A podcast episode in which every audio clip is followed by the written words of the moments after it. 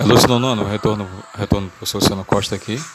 Nós resolvemos aqui algumas recordes de algumas atividades com vocês. Exatamente cinco atividades.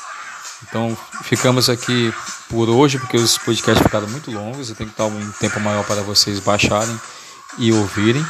E na segunda-feira eu retorno, antes de iniciar o assunto novo, eu já retorno com a resolução das duas últimas atividades, tá bom? Só a continuação sobre o menino do pijama listrado e o último texto aí que é textos em conversa, tá bom? A página 100. Na página 89 93, ainda na página 94 e na página 100.